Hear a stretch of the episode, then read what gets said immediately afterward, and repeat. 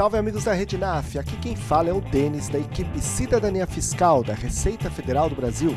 Sejam muito bem-vindos e bem-vindas ao segundo episódio do NAFcast, o podcast da Rede NAF e Cidadania Fiscal. E como o NAFcast de hoje é para descomplicar, vamos deixar de papo furado e partir para o que interessa. Começou no último dia 17 de agosto o prazo de entrega da declaração do ITR, o Imposto Territorial Rural. E para aqueles que precisam entregar a declaração, mas têm alguma dificuldade em fazer, a boa notícia é que dezenas de NAFs já estão prestando este atendimento gratuitamente para a sociedade em todo o Brasil. Muito bacana isso, né? E para falar sobre o assunto, a gente recebe aqui no NAFcast Descomplica o nosso grande parceiro da Rede NAF, o auditor fiscal da Receita Federal, Gelson Guarsoni.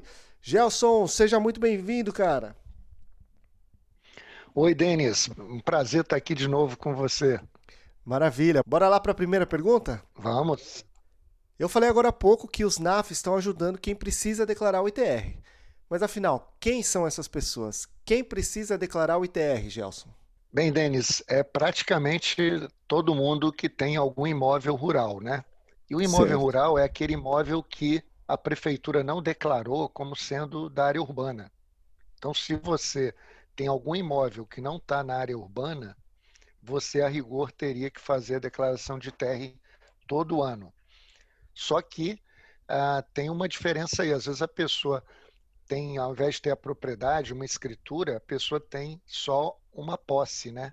Ela não tem aquilo ali regularizado. Mesmo assim, ela também tem que declarar o ITR. Mesmo que ela não tenha registrado em cartório, ela deve declarar ITR sempre mais ou menos nessa época, agosto, setembro de cada ano. Certo, a gente ouve muito, né, quando está falando sobre ITR, alguns termos tipo uso frutuário, algumas coisas do direito civil. Aí eu queria, eu queria até te fazer uma observação aqui, Gelson. Eu acho curioso, né, que toda vez que a gente entra nesse assunto, aparece essa linguagem técnica bem específica. Aí eu fico pensando aqui naquele pequeno proprietário rural, sabe? Aquele que mora na roça mesmo, a pessoa simples do campo. Aí eu fico imaginando aqui, ele se perguntando se precisa declarar o ITR, aí ele se depara com esse monte de termo jurídico. É de assustar qualquer um, né? E olha, pensando aqui no nosso aluno do NAF mesmo, o aluno de ciências contábeis, de administração, também não é tão fácil assim para quem não é do direito, né, Gelson?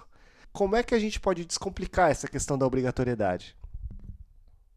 Então, vamos tentar entender pelas partes assim que fala. O fato gerador do ITR, que é um, um termo jurídico, né, fato gerador, é o motivo que você tem que declarar, é se você tiver essa propriedade ou posse no dia 1 de janeiro de cada ano. É esse momento que define. E isso aí poderia ser a propriedade, domínio útil ou a posse. Então vamos explicar. Propriedade é você ter isso registrado no cartório. Você tem um documento, né, que diz que você é o proprietário mas pode ser que você não tenha isso. Eu ouvi dizer que 50% das pessoas, infelizmente, não tem isso. E aí você teria, nesse caso, a posse. Uso frutuário é exatamente a pessoa que, embora não tenha propriedade, a propriedade é de outro, ela tem o direito de usufruto, ou seja, ela tem o direito de receber o que for produzido naquela propriedade. Então, é muito comum que uma pessoa é, doe aos filhos a propriedade rural, mas segure para si, enquanto em vida, o usufruto daquilo. Então, os filhos passam a ser proprietários, é, porém, o usufruto, a produção daquela propriedade rural continuam sendo do usufrutuário, no caso do exemplo, o pai, que doou para os filhos. Bom, Gelson, só para retomar aquela questão da data ali, do fato gerador, que me chamou a atenção, é, uma pessoa então que comprou um imóvel rural no dia 2 de janeiro, ela não vai precisar então declarar o ITR daquele ano, é isso? Ah, o ITR, Denis, é, da, é, do imóvel rural, né? Então, o, quem estava de posse dele no dia 1 de janeiro era o antigo proprietário, que vendeu no dia 2. Então, ele deve declarar em setembro aquele TR. Mas quem comprou, pensa aqui comigo, quem comprou tem o interesse de que esse TR seja declarado. Então ele pode ele fazer a declaração né?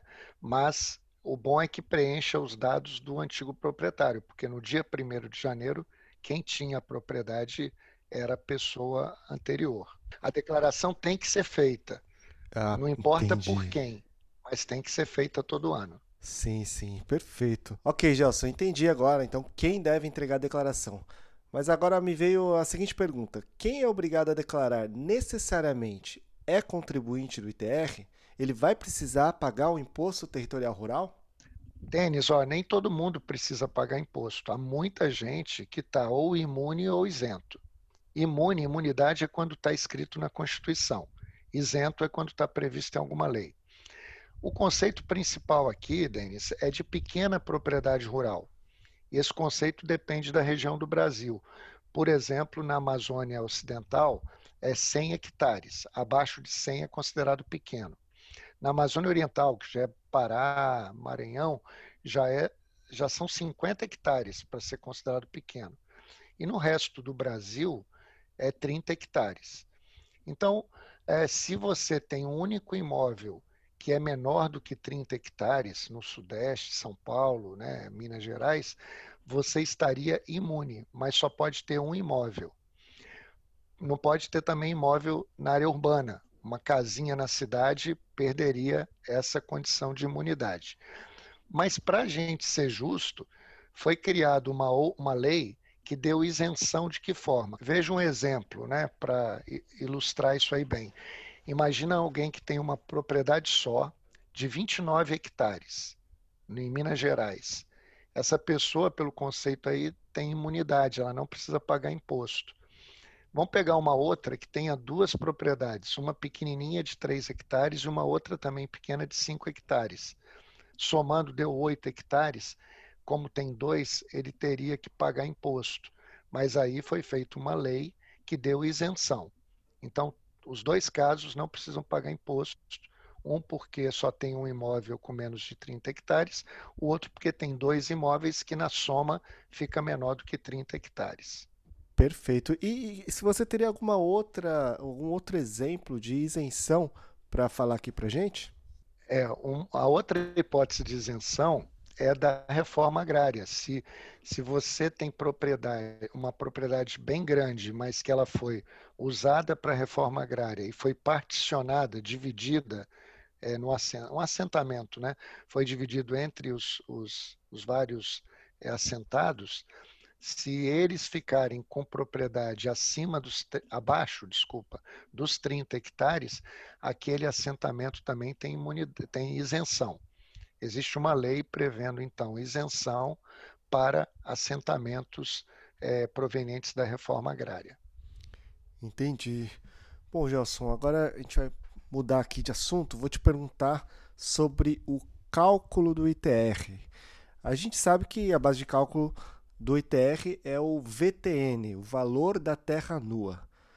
Gelson, o que, que é isso? Eu vou ter que mandar nudes da minha propriedade rural para saber o valor dela, é isso? Não, não, não precisa chegar a esse ponto. Mas o conceito de valor da terra nua é bem interessante mesmo, Denis. Eu gosto de fazer uma analogia com, por exemplo, o nosso imóvel na cidade, né? Quando você vai pagar seu IPTU do, da sua casa, do seu apartamento, você paga pelo imóvel em si, o imóvel vazio. Você não paga porque dentro dele você tem sofá, você tem fogão, você tem geladeira, ou porque você colocou um piso é, chique. Nada disso. Você paga pelo tamanho do imóvel, pelo local onde está o imóvel. Então, a, o conceito de valor de terra nua vai ser mais ou menos isso também.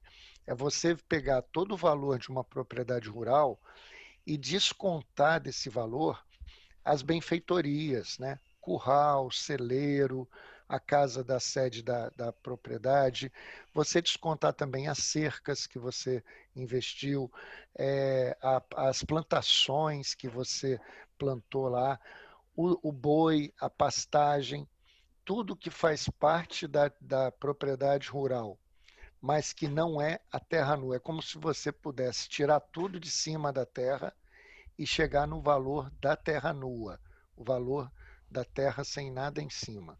E é sobre isso que incide o ITR. Perfeito. Bom, então ainda nesse, nessa questão do, do valor, né? O ITR é conhecido por ser o imposto dos 10 reais, né? Muita gente diz. Por que, Gelson? É um valor definido pela legislação? A maioria das pessoas paga 10 reais, é isso? É, não. O, o, os 10 reais é porque o valor mínimo de um DARF está é, tá limitado a 10 reais. Porque senão daria prejuízo, porque o banco cobra já um ou dois ou três reais para cobrar um DARF. Então, é, há muitos anos se definiu que o valor mínimo do DARF é 10 reais. Então, também ficou o valor mínimo do ITR 10 reais. Porém, é, o valor é, da, do, do ITR vai ser calculado levando em conta o grau de utilização do imóvel e levando em conta o tamanho da propriedade. Por isso que a gente chama que o ITR é um imposto progressivo. Ele aumenta de acordo com o tamanho da propriedade. O grande proprietário, o latifundiário, vai pagar uma alíquota maior do que o pequeno proprietário e também ele aumenta de acordo com inversamente proporcional, né, com o grau de utilização.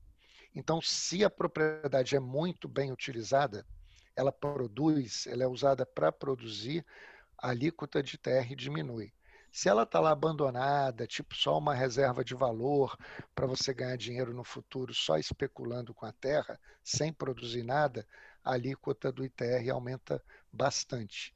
Então, o conceito de grau de utilização é muito importante para definir quanto você vai pagar de ITR. Bom, e pela sua explicação ficou bem claro, né, que um grande proprietário rural, um latifundiário, não vai pagar os 10 reais, né, claro. Então fala um pouco mais pra gente, Gelson, sobre essa função social do ITR. Muito bacana isso que você está falando. É, eu acho que isso está muito claro é, quando a gente vê a própria tabela de alíquotas do ITR. A alíquota mais baixa, supondo uma pequena propriedade que é muito bem utilizada, com grau de utilização acima de 80%, Denis, sabe quanto é que é a alíquota? 0,03%. Hum. Essa pessoa que vai acabar pagando 10 reais só, porque é 0,03% do valor da terra nua. Agora, pega um grande latifundiário com uma propriedade acima de mil hectares, cujo grau de utilização fique abaixo de 30%. Ele vai pagar 20% da terra nua. Uma bela diferença. Então, olha a diferença.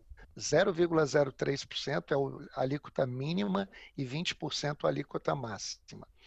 Mas tem um ponto que eu queria ressaltar aqui, que o, o ITR não incide sobre o valor da terra nua total.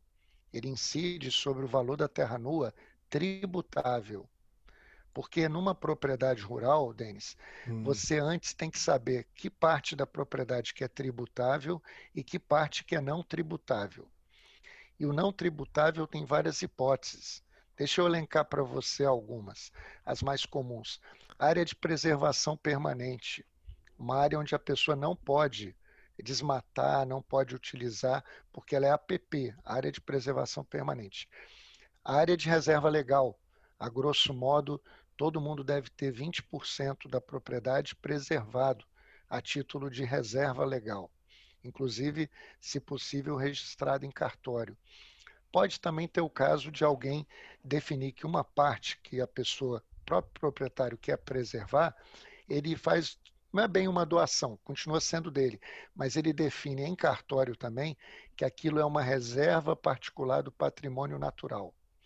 E ele hum portanto, ele não vai pagar tributo ITR sobre aquilo. Pode ter áreas que são declaradas de interesse ecológico pelo órgão competente, pode ser o IBAMA é, ou o órgão estadual do meio ambiente, e também é, existem áreas que também estarão sendo é, descontadas do ITR, porque elas são imprestáveis para atividade rural. Imagina uma área que foi alagada por conta de uma usina hidrelétrica, né? Você tinha uma propriedade lá perto de Itaipu, e aí construíram Itaipu, e metade da sua propriedade ficou debaixo d'água. Você vai pagar ITR sobre isso? Não, entendeu? Então, para você chegar na área tributável, você tem que descobrir as áreas que não são tributáveis, pegar a área total e diminuir das não tributáveis. Por exclusão, você chega na área tributável. Pegando a área tributável, dividindo pela área total, você tem a parte da propriedade que é tributável. E é isso que o valor da terra nua tributável é calculado, pegando o valor da terra nua total vezes esse percentual da parte que é tributável. Entendi. Não sei se ficou claro aí. É, eu fiquei na dúvida no outro, sobre um outro conceito que às vezes a gente vê, que é a tal da área aproveitável. O que seria isso, Gelson? Joia, boa pergunta, porque é o seguinte: quando você tem uma área tributável, ainda assim ela pode ter uma parte que é aproveitável, porque outras partes estão imprestáveis, né? Agora, a parte aproveitável do imóvel vai ser muito importante para definir o grau de utilização. Sabe aquele famoso que eu falei que define se você vai pagar um pouquinho ou vai pagar muito de ITR? O grau de utilização é definido como você descobre a área aproveitável, aquela área que você poderia aproveitar para atividade rural, e depois você vê a área que você utiliza para atividade rural. E aí, se você utilizar metade, você vai dividir área utilizável, onde você tem plantação, onde você tem boi pastando, onde você tem às vezes até um lago para criar tilápia, tudo isso conta como atividade rural, dividido pela área toda aproveitável que você podia usar potencialmente. E essa divisão da área utilizada dividido pela área aproveitável te dá o grau de utilização que você está tendo daquela propriedade. Muito bacana, Gelson. Bom, deu para ver que o ITR é um tributo que a gente consegue ver muito claramente essa questão da função social, né? Da progressividade e tal. E ele permite que a gente entre nesse tema tão importante que é a cidadania fiscal. Gelson, infelizmente o nosso Navcast está chegando ao fim. Eu aproveito para lembrar você que está nos ouvindo que a gente fez um webinar de duas horas sobre o ITR com o Gelson lá no dia 19 de agosto e está disponível no nosso canal da Rede NAF no YouTube. Se você perdeu, acesse o canal que a gravação está disponível por lá. E aproveita também para se inscrever e ativar o sininho lá para não perder os próximos eventos. Gelson, para finalizar, tem alguma outra questão relevante que você destacaria aí para os estudantes do NAF que vão ajudar essas pessoas que precisam declarar o ITR? Ah, eu acho que é importante, primeiro, parabenizá-los né, por ajudar as pessoas aí que certamente não podem contratar um contador. E, e muito importante, na hora que eles preencherem a declaração na internet, além de garantir, depois da transmissão, a impressão do recibo para entregar para quem eles estão ajudando, e também é, imprimir o DARF, né, que vai ser no mínimo de 10 reais. Ah, o ITR, se for maior, se for, vamos supor, uns 200 reais, você pode dividir em até quatro cotas. E aí a, a, a pessoa aí, o estudante de contabilidade, poderia estar explicando né, que as cotas vencem no final de cada mês, etc. E caso a declaração seja feita em atraso, Denis, aí sim existe uma multa se você entregar a declaração só depois de 30 de setembro. E a multa mínima é de 50 reais. Então, muito importante que todo mundo é, fique atento para entregar dentro do prazo. Bem lembrado, Gelson. 30 de setembro, então. Não se esqueça, prazo final de entrega da declaração do ITR 2020. Gelson, sensacional como sempre. Eu não me canso de agradecer a sua gentileza de compartilhar o seu conhecimento aí com toda a rede NAF, toda a rede de cidadania fiscal. E para você que não sabia, o Gelson é um assíduo frequentador dos nossos eventos, né? Ele já foi instrutor convidado no webinar do Imposto de Renda Pessoa Física, webinar de renda variável, além do webinar do ITR que eu falei agora há pouco. Gelson, muito obrigado pela sua participação e um abraço. Denis, sempre é um prazer estar aqui com vocês e parabéns a todos esses alunos do NAF, né, espalhados pelo Brasil afora. Eu sou fã do NAF e espero continuar colaborando. Valeu, Gelson. Até mais. E esse foi o segundo episódio do NAFcast, o podcast da equipe NAF e Cidadania Fiscal da Receita Federal do Brasil. Lembrando que o NAF, Núcleo de Apoio Contábil e Fiscal, é uma parceria entre a Receita Federal e as instituições de ensino. Para saber mais, acesse o nosso canal no YouTube, RedeNAF, no nosso Instagram, arroba RedeNAF, e também os nossos perfis no Facebook e no Twitter. Bom pessoal, eu sou o Denis e esse foi mais um NAFcast. Um abraço.